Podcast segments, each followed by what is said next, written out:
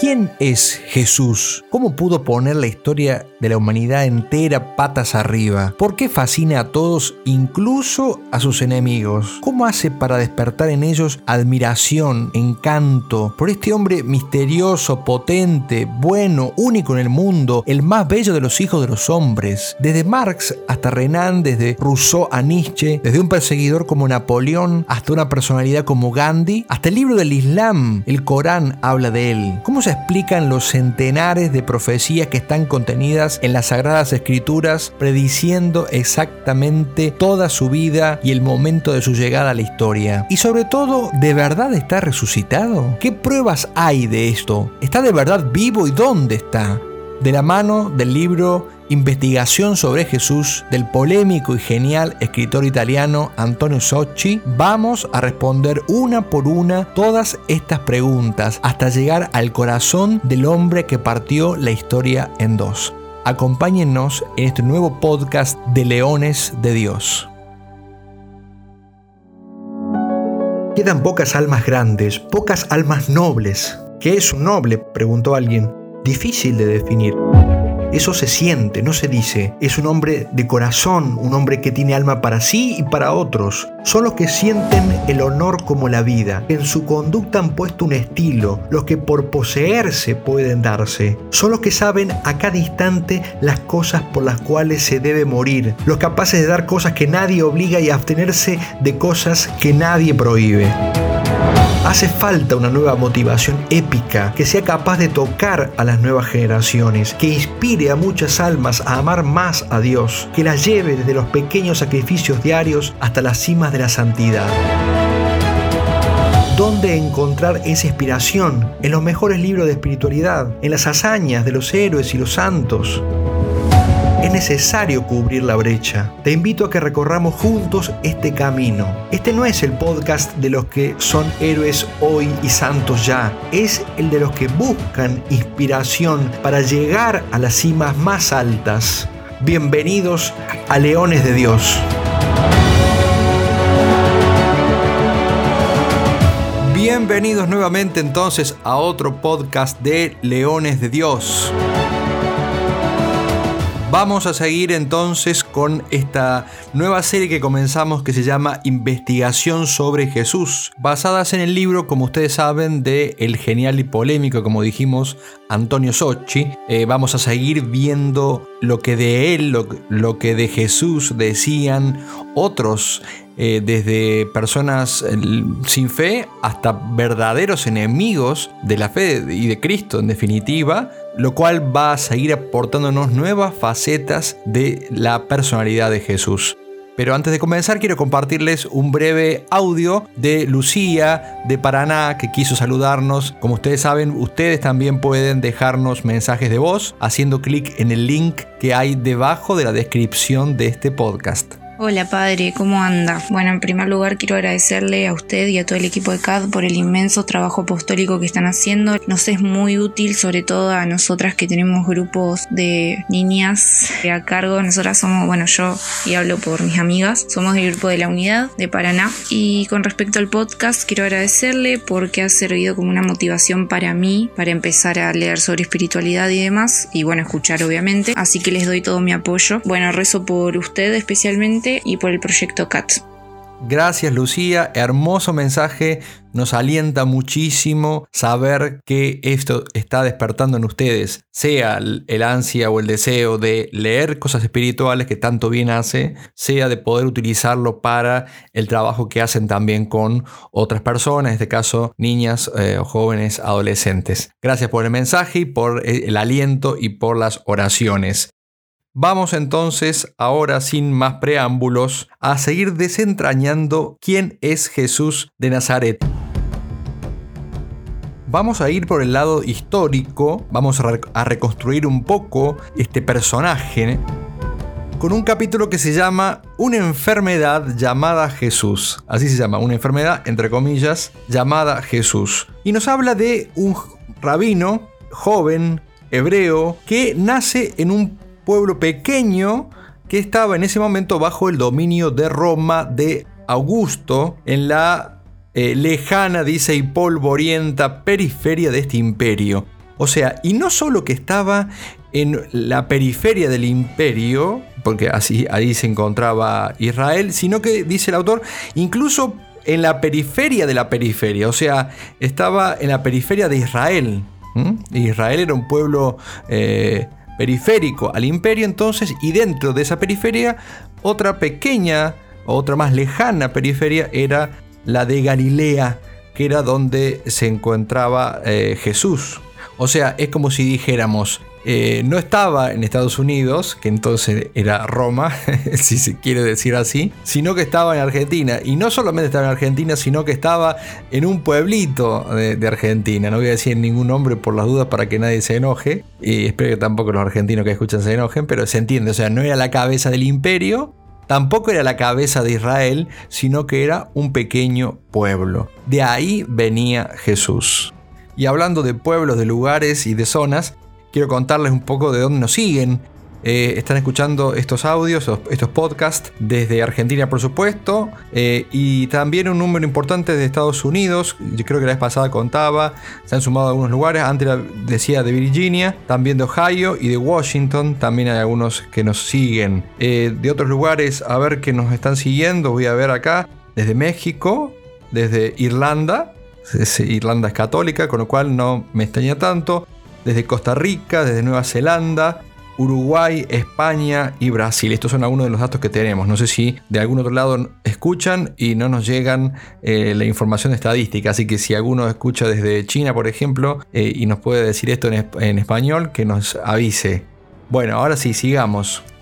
Como decíamos, Jesús entonces nació o venía de un pequeño pueblito llamado Galilea. También la manera de actuar de Jesús eh, dice el autor, que parecía de alguna manera eh, destinarlo a ser olvidado o removido de cualquier rol importante en la historia. O sea, también su manera de actuar, no solo de dónde venía, sino cómo actuaba, daba la impresión de que Cristo no estaba llamado a permanecer. De hecho, dice eh, Sochi, él vivió totalmente inerme, o sea, sin armas, sin medios, y no se dedicó a reivindicar cosas de tipo terreno, además renunció al eh, uso de las armas, de la fuerza, del poder mundano, político, militar, económico, intelectual incluso, o sea, al margen de toda ambición terrena. ¿no? Cristo no vino a hacer este tipo de reclamos ni a servirse de estos medios. Incluso tuvo que escaparse cuando la multitud, entusiasmada por los milagros, sobre todo por los milagros que tenían que ver con la comida, la multiplicación de los panes, acuérdense, lo quería proclamar rey político. Él tenía en el corazón el deseo de establecer su reino. Él quería establecer su reino que no era, como les dijo, de este mundo. Uno podría pensar, bueno, es lo que le tocó. No, acá la diferencia con cualquiera de nosotros es que a Cristo no le tocó esto, no le tocó nacer eh, en Israel, no le tocó nacer en la periferia y no le tocó no tener o no contar con medios políticos, económicos, militares, como decíamos, o intelectuales, porque no nació justo dentro de una élite de, eh, no sé, de intelectuales de la época, sino que lo interesante es que él eligió esto. Y la pregunta es, ¿por qué Jesús eligió esto? Y hablando de elegir, vamos a hacer como una publicidad eh, pongan seguir, pongan seguir a este podcast para que cuando aparezca un nuevo episodio lo puedan automáticamente recibir. Elíjanos también ustedes. Bueno, entonces, ¿por qué Dios eligió justamente esto? Esa es la pregunta. Y eh, Sochi toma a Soren Kierkegaard, un filósofo danés, para intentar explicar esto. Dice que la situación entre Dios y nosotros se puede comparar con la de un gran rey enamorado, que quería conquistar el amor de una mujer común. Un rey que quiere conquistar a una mujer común.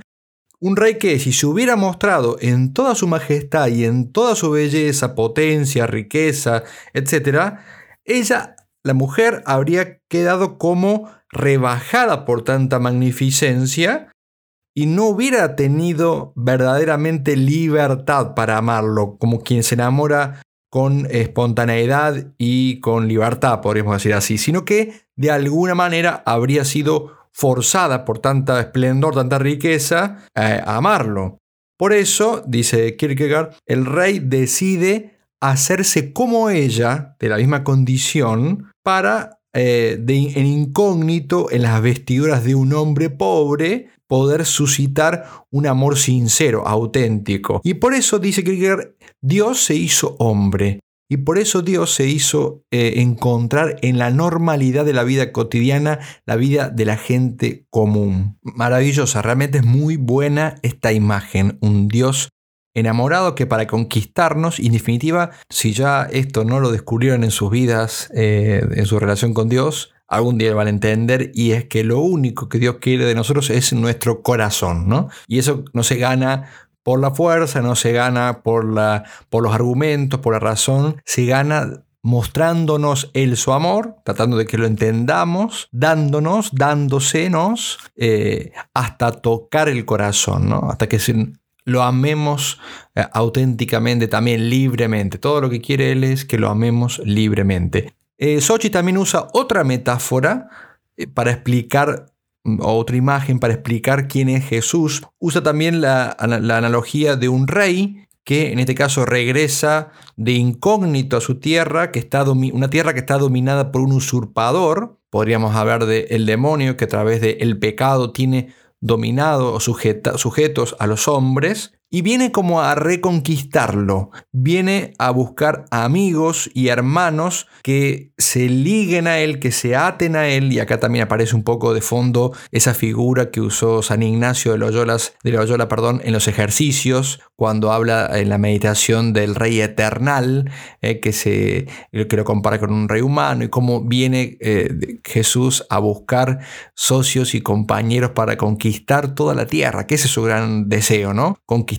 como dijo Cristo, ¿no? Cómo de ese fuego vine a traer a la tierra y cómo desearía que ya estuviera ardiendo, ¿no? Siempre eh, Jesús nos impresiona en su, en su celo apostólico, en el deseo de salvar a las almas, de redimirlas. Bueno, y entonces dice que acá este rey viene a buscar amigos, aliados, hermanos, que se liguen, que se aten a él para siempre, para llevar a todos la noticia de la liberación, el Evangelio es llevar la noticia, esta novedad, esta gran novedad, llevar la noticia de su victoria y también de su llegada inminente, está por llegar, para prepararse, ¿no? Y cuántos Dice Sochi, acepten ser caballeros o soldados que llevarán a toda esta noticia, serán hechos grandes en su reino. También recuerden que Jesús dice esto, ¿no? Aquel que hiciera esto por uno de, sus hermanos, o sea, comunicar la, fe, en definitiva, hablar de Jesús, llevar a Jesús, será grande en el reino de los cielos. Dijimos entonces que Cristo quiere instaurar un reino. En ese reino hay una ley o una regla que es única, que es la ley del amor y del perdón, lo cual, dice Sochi, parece completamente como una, una ley o una regla perdedora en la, dice él, trituradora de carne, uso esta imagen, de la historia y la política. O sea, en la trituradora de carne, en esa, en esa maquinaria fría que es la historia y la, perdón, la, política, el mundo político y los sucesos históricos, esta regla del amor y del perdón parece como destinada al fracaso, ¿no? No, no parece tener la fuerza que tienen sí los imperios que dominan por otras leyes más, eh, digamos así, tiránicas, despóticas, que tienen, parece sí, fuerzas para sujetarnos. Jesús está interesado en el corazón de los seres humanos. Y es justamente esto, dice Sochi, lo que menos le interesa a los poderosos. no les interesa el corazón, les interesa quién, qué cosa. Les interesa nuestro dinero, nuestra eh, obediencia, eh, que cumplamos, que entremos en el sistema, que produzcamos según él sea, digamos, el tipo de organización política de, de turno. Jesús, en cambio, está interesado en conquistar los corazones y tiene preferencias. Esto también es maravilloso, porque tenemos que entenderlo para entenderlo para estar también más cerca de él. Y es que tiene preferencias por los más marginales e insignificantes. Eh, acuérdense que la Virgen dice, eh, miró la pequeñez de su servidora, los insignificantes, los pequeños, los enfermos, los pobres, los necesitados están en su top 5 de este, el ranking de los que él más desea ayudar y más desea conquistar y ganar. Eh, a los ricos los despide vacíos, dice ese hermoso cántico de la Virgen que es el Magnificat. Y acá el autor lo vuelve a citar a Kierkegaard, que esto, con esto que es hermoso, dice, Cristo no considera nunca un techo tan miserable que le impida entrar con alegría. Jamás un hombre es tan insignificante que no lo lleve a querer estar en su corazón. Fin de la cita de Kierkegaard. Así que si alguno de los que está escuchando se siente sucio, pobre, como para hacer, eh, como para recibirlo a Jesús, escuche estas palabras de Kierkegaard. Cristo no considera nunca un techo tan miserable que como un techo como una, casa que es la morada del alma, tan miserable que le impide entrar con alegría. Jamás un hombre es tan insignificante que no lo lleve a querer estar en su corazón. Así el Señor quiere estar en nuestro corazón, sea que sea como esté. Y si está enfermo y está sucio, más deseoso está de entrar para sanarlo y para limpiarlo.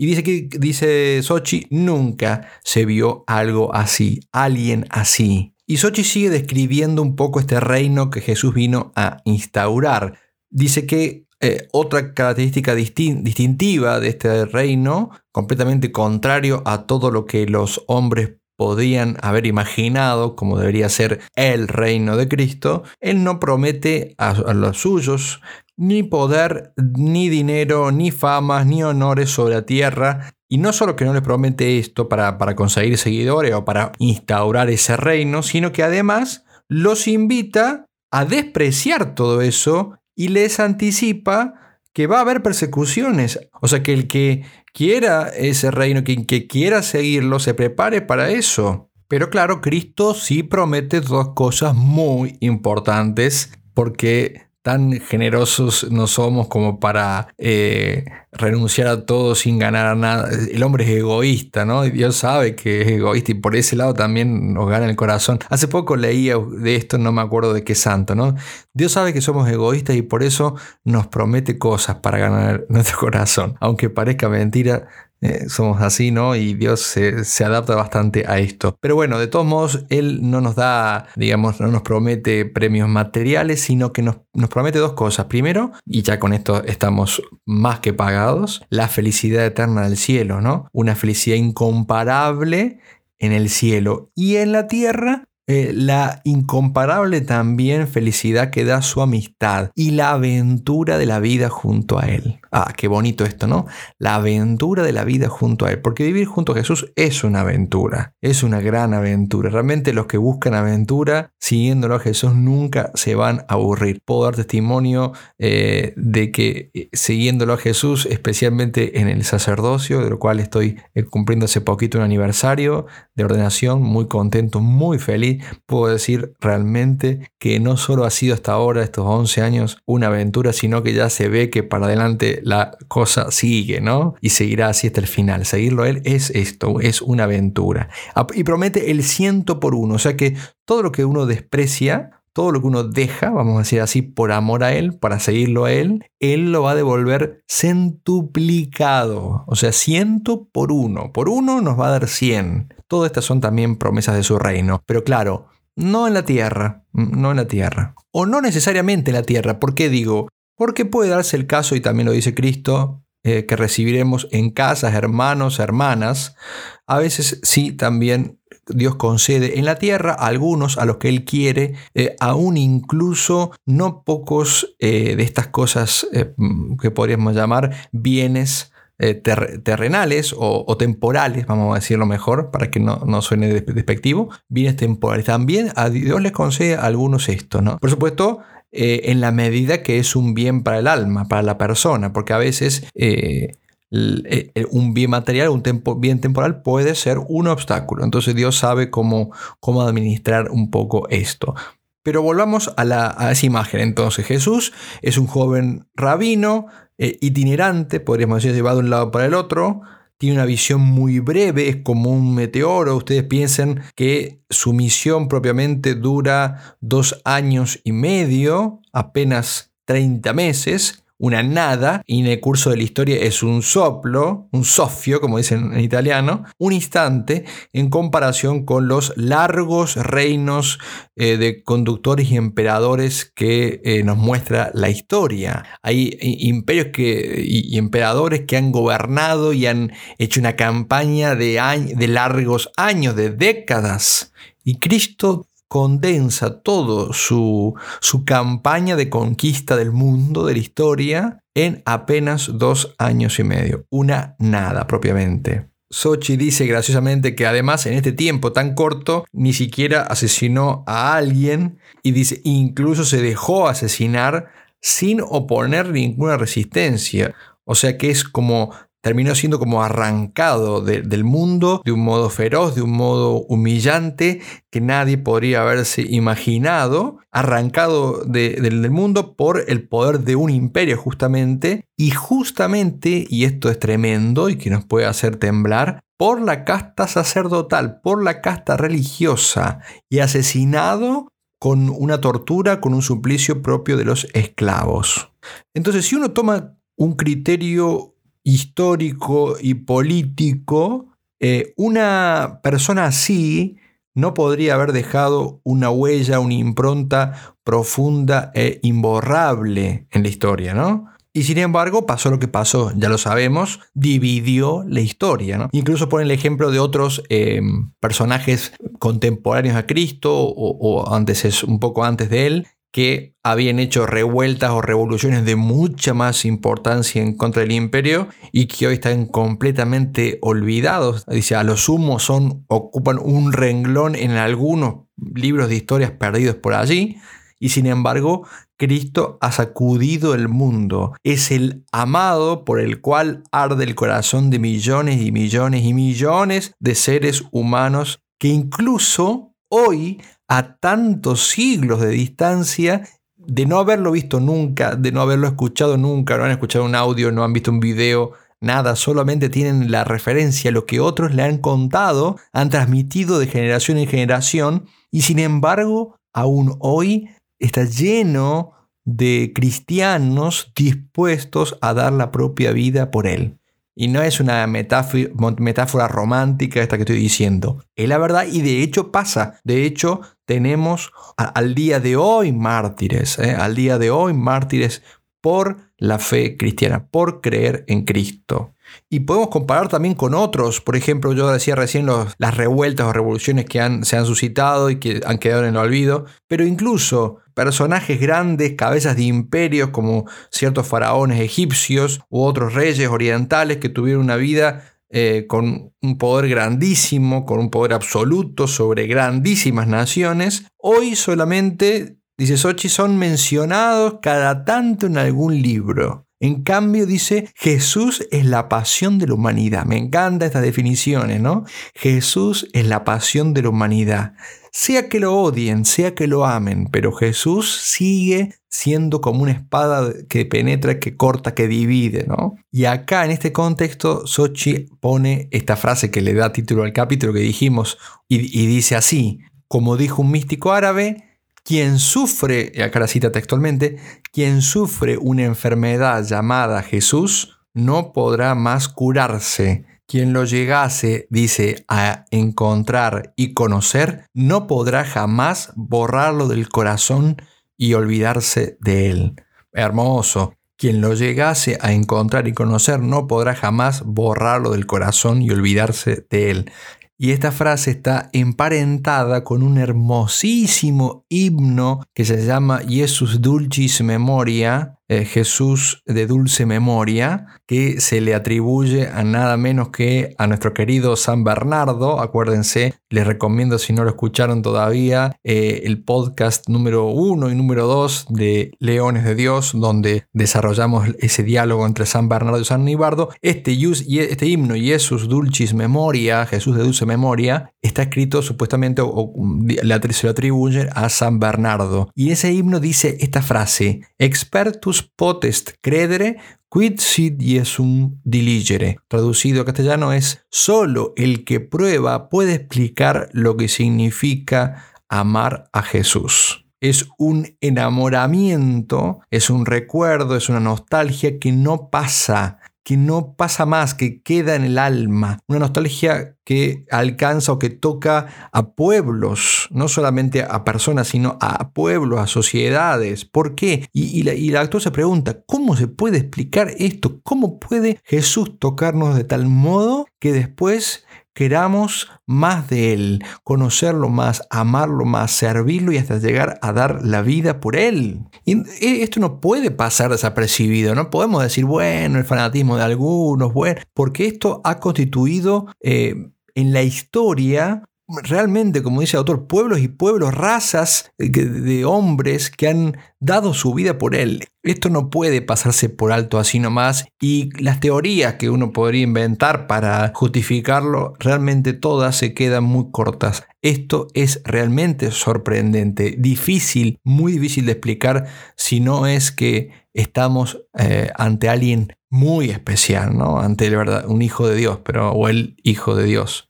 Sochi quiere eh, terminar diciendo o hablando sobre el final de la vida pública de Jesús, marcado de, estos dos brevísimos años y medio, como decíamos, de vida pública de Jesús, marcado por un fracaso total. Va a tener un fin, un fin horrible, humillado como pocos, abandonado en esa humillación por sus amigos, el, atemorizados, eh, en fuga, como dice Sochi, es un fracaso absoluto que se podría imaginar y debería haberlo borrado de la memoria de todos esto. Y dice, en cambio, pasó algo inexplicablemente eh, contrario a esto. Ernest Renan, que ha sido un acérrimo enemigo de la iglesia y de la fe, justamente en su libro sobre Jesús, él afirmará lo siguiente, con su audaz iniciativa y el amor que supo inspirar, Jesús creó algo el cristianismo, que ha representado la revolución, el suceso capital de la historia del mundo. Hasta acá Renan. Y se pregunta, Sochi, ¿cómo es posible que incluso los enemigos digan de él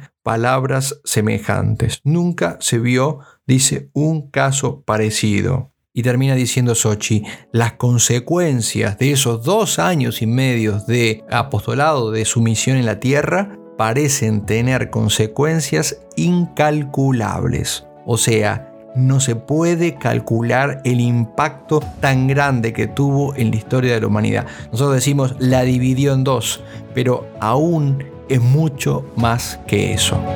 Bueno, y llegamos al final entonces de este capítulo de hoy. Eh, realmente estoy muy contento de poder compartir con ustedes este, este libro, este, este rato, eh, no digo de oración, pero sí de, eh, de pensar y reflexionar y meditar sobre el objeto central de nuestra fe, sobre Jesucristo, nuestro Salvador, nuestro Señor. Espero que realmente nos, nos toque profundo esto, que nos mueva cada día más a enamorarnos de aquel que ha dado la vida por nosotros, de aquel que nos ha redimido y que tanto nos ama y que tanto desea que nos volvamos a Él. Una vez más, que la Virgen Santísima eh, los y nos siga acompañando a todos en este proceso de ir descubriendo eh, y desentrañando la belleza de la persona de Jesús, su Hijo, el más bello de los hijos de los hombres. Que la Virgen nos acompañe y nos vemos entonces o nos escuchamos mejor eh, la semana que viene, si Dios quiere, con un nuevo podcast de Leones de Dios.